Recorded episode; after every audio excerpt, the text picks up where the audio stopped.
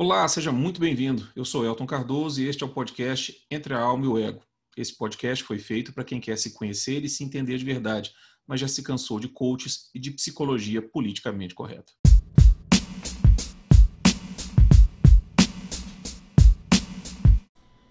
E aí, pessoal, tudo bem? Hoje nós começamos a sequência né, de, de, de podcasts sobre a obra de três grandes nomes né, do comportamento humano, três grandes estudiosos, é, Jung, Frankl e Giussani. São três nomes que foram muito a fundo dentro daquilo que é realmente o ser humano. E nós vamos seguindo, seguindo em ordem cronológica, como eu expliquei no, no, podcast anterior, que foi um podcast introdutório. Hoje nós vamos começar trabalhando a obra de Jung. É, mais especificamente, né, uma parte do livro em que se chama o inconsciente pessoal e o inconsciente suprapessoal ou coletivo. O título aqui é o que menos importa, mas sim o conteúdo. E o, o mais interessante é que o Jung ele começa com um trecho de texto que aborda o momento em que a maioria das pessoas começa a se dar conta da necessidade de se perceber, de se entender não somente sobre o aspecto comportamental, tá? mas até um pouco mais a fundo. É, essa, esse momento, para quem conhece a, a, teoria das camadas da personalidade, normalmente ela, ele está mais ou menos casado com o que, o que é descrito na oitava camada. Mas vamos lá, vamos, vamos começar lendo o trecho aqui. Eu vou fazendo algumas leituras de trechos e alguns comentários.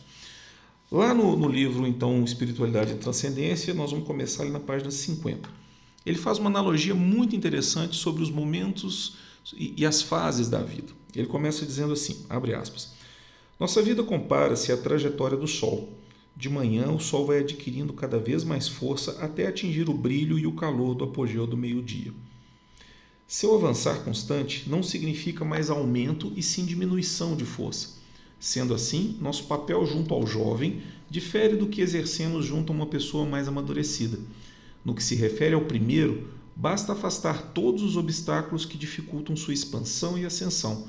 Quanto à última, porém, temos que incentivar tudo quanto sustente sua descida. Fecha aspas. Aqui nós já temos uma sacada muito interessante, né? um paralelo, não, é, não acredito que seja algo novo, mas é algo útil, esse paralelo entre o, o, o movimento do Sol no céu e a vida, né? o nascer do sol, o paralelo com o nascimento, e o pôr do sol, o paralelo com a, com a morte. E, e ele tem esses dois momentos: o momento de ascensão do sol, que é essa primeira metade da vida, até o sujeito alcançar o seu auge, que seria o seu meio-dia, vamos dizer assim, por volta ali da metade da vida, os 30, 40 anos, e dali por diante o sol começa a descer no horizonte. O sol começa a ir se pondo aos poucos. E aí a primeira distinção que ele faz é essa: olha, não dá para tratar alguém que está no, no sol nascente, no sol ascendente, né, às 11 da manhã, da mesma forma que você lida com alguém que está no sol poente, que está descendo a serra, vamos dizer assim, né, que já está às quatro da tarde. Né? São, são, são, são formas diferentes de você lidar até terapeuticamente com a pessoa. Né? Quem está na ascensão, você tem que tirar os obstáculos para que ela continue crescendo naturalmente. Quem está descendo, já passou do meio-dia da vida, você precisa começar a colocar freios para não descer tão rápido. Agora, é depois do meio-dia da vida que essas grandes questões começam a aparecer. E aí, quando isso aparece, muitas vezes a vida vira do avesso. Abre aspas para ele aqui de novo. Não é de admirar que muitas neuroses graves se manifestem no início do outono da vida é uma espécie de segunda puberdade ou segundo período de impetuosidade, não raro acompanhado de todos os tumultos da paixão. Mas, mas as antigas re receitas não servem mais para resolver os problemas que se colocam nessa idade. Tal relógio não permite girar os ponteiros para trás. O que a juventude encontrou e precisa encontrar fora, o homem no entardecer da vida tem que encontrar dentro de si. Estamos diante de novos problemas. A passagem da manhã para a tarde é uma inversão dos antigos valores. É imperiosa a necessidade de se reconhecer o valor oposto aos antigos ideais, de perceber o engano das convicções defendidas até então, de reconhecer e sentir a, inverdade das verdades aceitas até o momento. de reconhecer e sentir toda a resistência e mesmo a inimizade do que até então julgávamos ser amor. Não são poucos os que, vendo-se envolvidos no conflito dos contrários, se desvencilham de tudo quanto lhes parecera bom e desejável, tentando viver no polo oposto ao seu eu anterior. Mudanças de profissão, divórcios, conversões religiosas, apostasias de todo tipo são sintomas desse mergulho no contrário. A desvantagem da conversão radical ao seu contrário é a repressão da vida passada, o que produz um estado de desequilíbrio tão grande quanto o anterior, quando os contrários correspondentes às virtudes e valores conscientes ainda eram recalcados e inconscientes. Fecha, fecha aspas. Então, o que, que ele está entrando aqui? O que, que ele está descrevendo aqui? Né? Que muitas pessoas, ao passar do meio-dia da vida, elas meio que se sentem deslocadas com aquela nova realidade elas estavam acostumadas a ascender e de repente elas estão descendendo. Né? Isso leva tudo quanto é tipo de comportamento. Às vezes, contrário ao que a pessoa fazia antes. É, é como se a pessoa se rebelasse e tentasse voltar para aquele momento. Ou seja, a pessoa já está vivendo às duas horas da tarde e ela quer voltar às dez da manhã. E aí vira a vida do avesso. Né? E aí você tem mudanças drásticas na vida. Mas uma coisa que ele deixa bem claro aqui que é interessante, né? O que a juventude encontrou e precisa encontrar fora na vida, nos desafios, no, no, no, nas paixões, no trabalho, na, na, no mundo, o homem no entardecer da vida tem que encontrar dentro de si. Essa é a grande chave. E aqueles que não giram essa chave do encontrar, do buscar fora para o buscar dentro de si, são os que acabam adoecendo. Porque ao continuar a busca pelo que está fora, é, você começa a perceber que você não é mais o mesmo.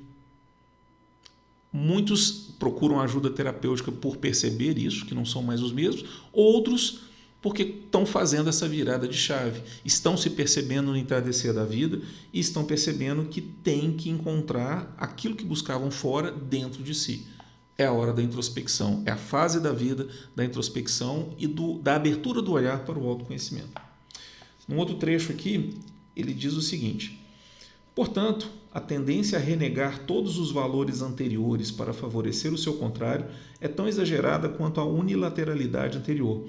Mas quando se descartam os valores incontestáveis e universalmente reconhecidos, o prejuízo é fatal. Ou seja, tem coisas que não dá para abrir mão. Quem age dessa forma perde-se juntamente com seus valores. Então, o que o Jung está dizendo aqui é: esse é um caminho um pouco suicida, quando você tenta fazer essa inversão.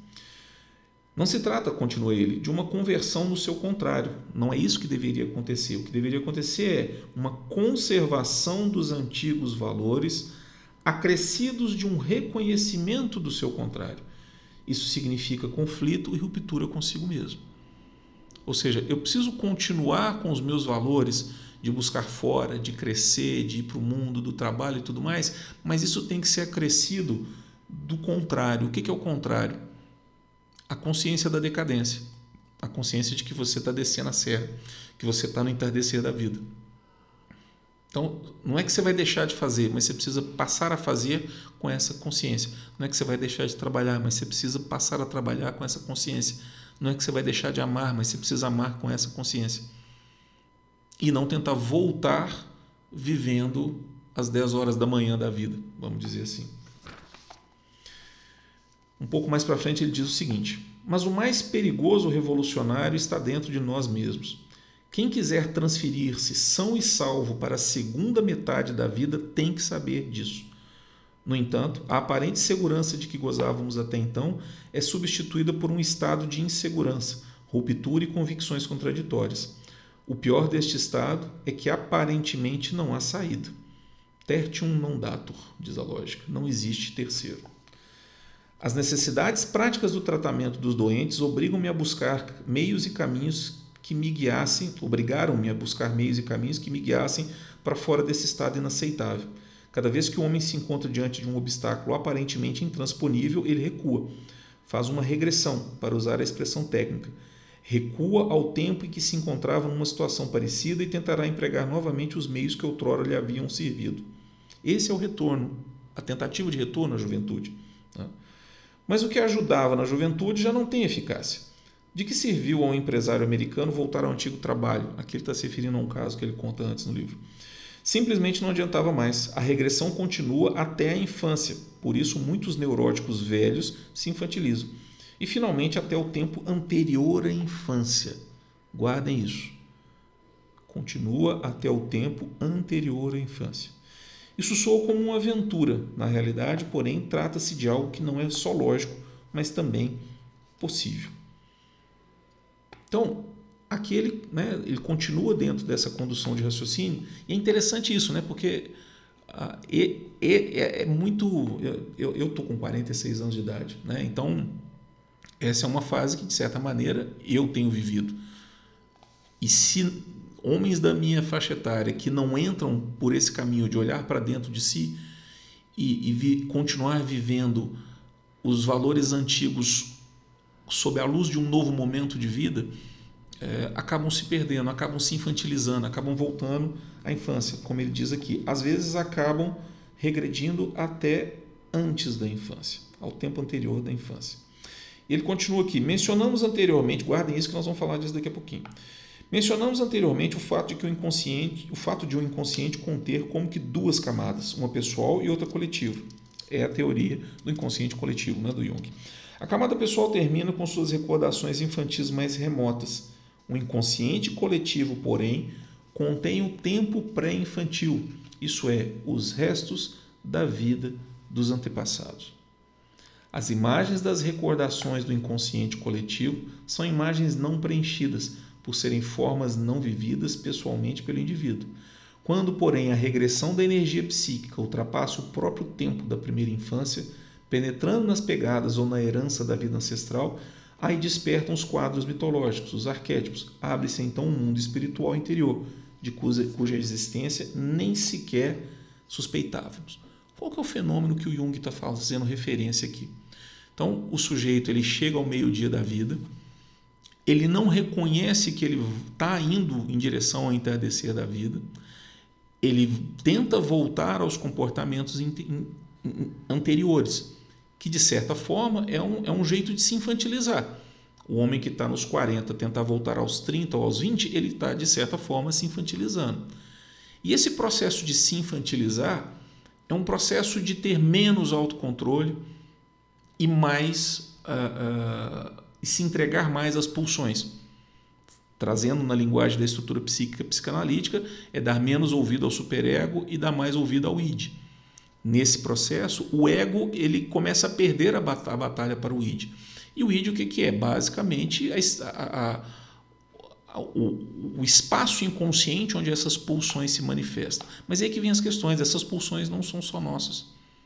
É disso que ele fala quando ele fala dos restos da vida dos antepassados.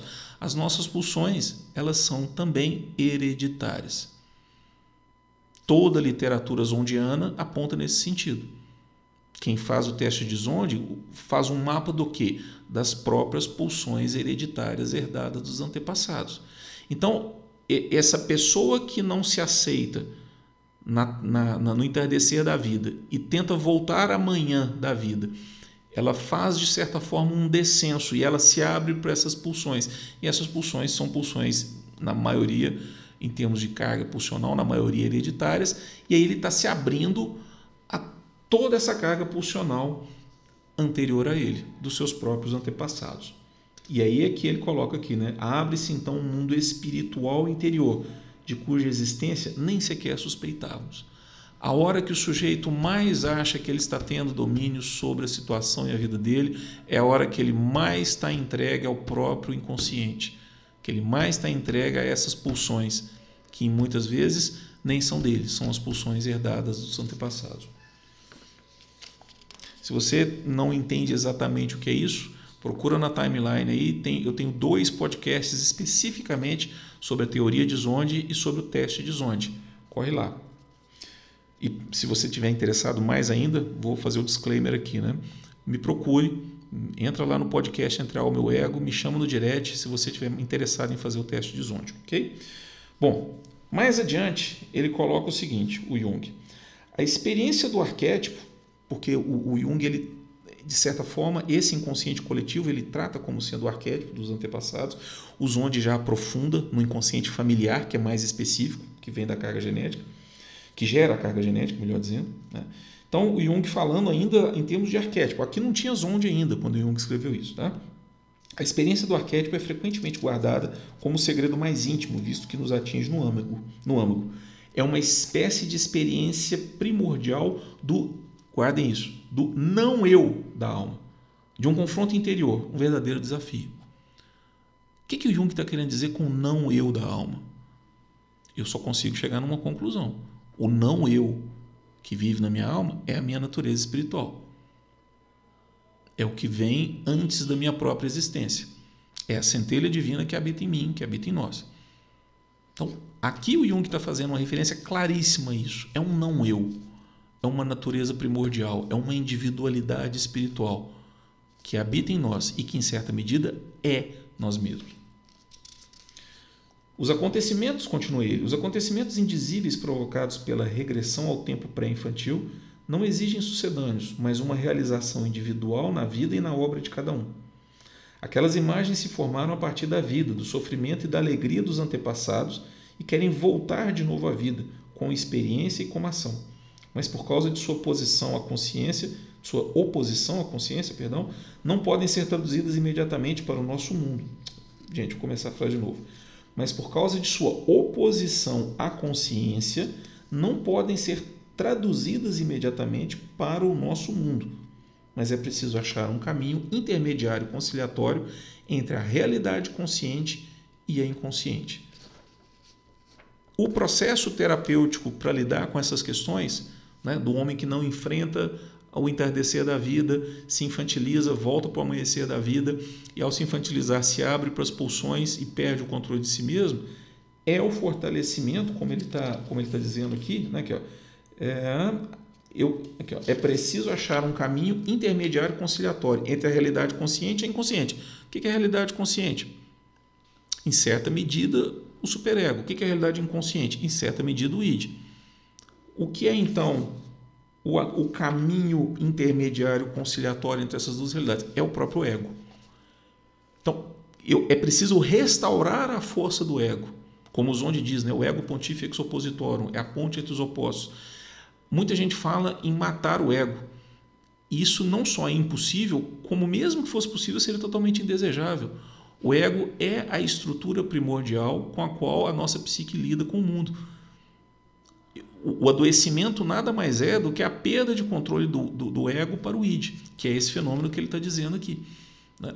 Então eu preciso fortalecer o ego, né? eu preciso tratar do ego, então, existem pessoas que você tem que baixar um pouquinho a bola do ego, tem pessoas que você tem que fortalecer o ego. É o, é o que ele fala lá no início. Quem está no amanhecer da vida, você tem até que baixar a bola do ego, porque o ego é muito forte. Os, né? Quem tem adolescente em casa, como eu tenho, sabe do que eu estou falando. Agora, no entardecer da vida, você precisa recuperar a força do ego. Porque quando a gente fala, por exemplo, da teoria dos níveis de consciência, né, na medida que você ganha, que o ego ganha força, ele se afasta do id. Esse é o processo de cura, muitas vezes precisando ser acompanhado de, de tratamento medicamentoso. O que, que um psiquiatra faz? Em grande medida, ele reconstrói o ego da pessoa.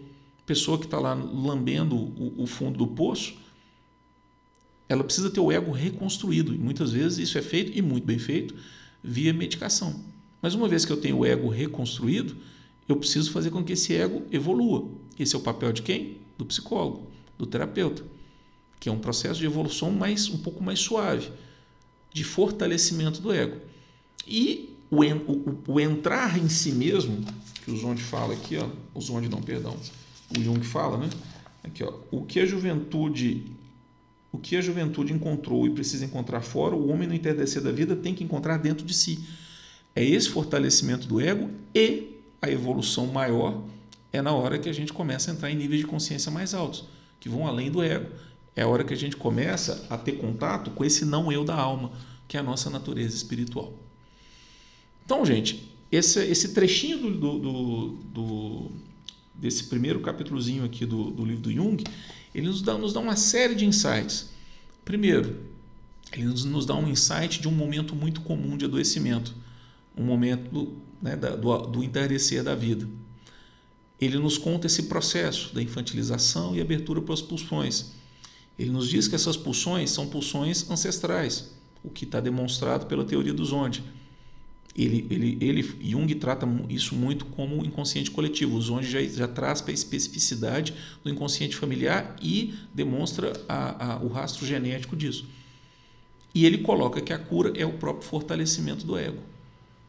Porque esse amadurecimento e fortalecimento do ego vai conseguir vencer essas pulsões e se aproximar mais da nossa essência espiritual, que é o que ele chama desse não eu da alma, que é o que fecha a questão né, da cura do, do homem no entardecer da vida tem que encontrar tem que se encontrar dentro de si né? O que, que ele encontra dentro de si quando ele procura essa natureza espiritual? Então, esse primeiro trechinho né, nos dá um toque muito interessante sobre uma, essa visão que o Jung tem a respeito desse processo né, de adoecimento e retorno com um objetivo maior lá na questão da espiritualidade e principalmente serve para nos mostrar como que o Jung tratando a coisa a seu modo tinha sim essa visão da, da natureza espiritual do homem, que é o que mais eu quero demonstrar nessas, nesses podcasts envolvendo Jung, Frankl e Gilson. Eu espero que vocês tenham gostado. Semana que vem, se Deus quiser, nós teremos um novo episódio. Se você gostou desse episódio, se você é interessado em questões de autoconhecimento e busca da vocação, dá uma entrada lá no Instagram do nosso podcast, Entre Alma e o Ego, e me chama no direct. Tá? Quem sabe eu posso te ajudar. Um grande abraço, até mais.